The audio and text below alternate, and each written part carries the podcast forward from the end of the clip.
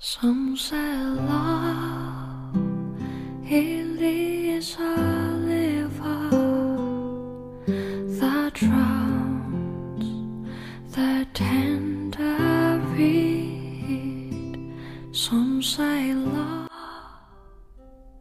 用声音记录生活，用故事温暖你我。欢迎来到佳语电台。今天我们继续一起学习人生的智慧。音乐是向心的尽情倾诉。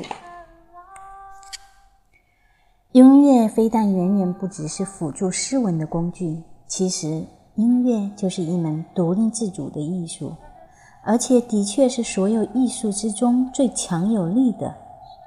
音乐永远不可以本末倒置，让诗文喧宾夺主，不可以一门心思只放在通常都是。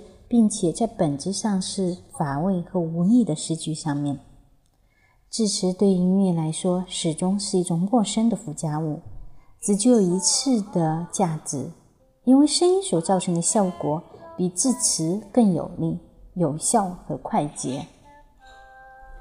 如果真要把字词和音乐合为一体的话，那字词就只能是处于前然从属的位置。并且要完全契合音乐。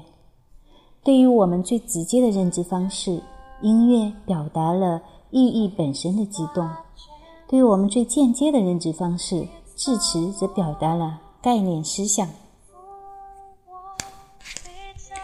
一首贝多芬的交响乐虽然向我们展现了极为混乱的乐音，但这混乱的乐音却分明有着最完美的条理和秩序基础。我们听到了最为激烈的争斗，但这些转眼间又化成了优美无比的和谐一致。这是世界不和谐之中的和谐，是这一世界本质的忠实和完美的写照。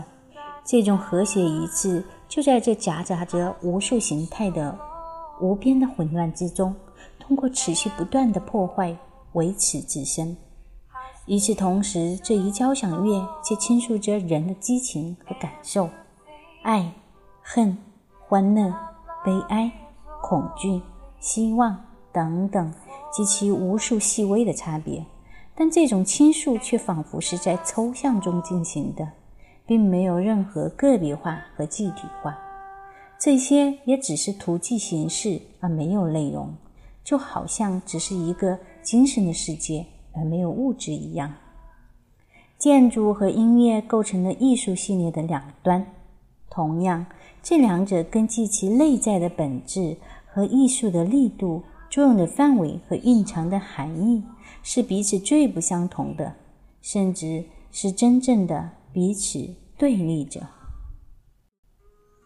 音乐是真正普遍、人人能懂的语言，因此人们在世界各地。上下数千年都无比热切投入地应用这门语言，从不间断。一曲意味深长的旋律很快就会不胫而走，传遍全球。相比之下，一段空洞无物的旋律用不了多久就会销声匿迹。音乐却不是一种状物写景的手段，而只是传达哀乐之情的工具。而喜怒哀乐对于意义而言，才是唯一的现实。音乐向我们的心尽情的倾诉，但却不曾直接向我们的脑讲述什么东西。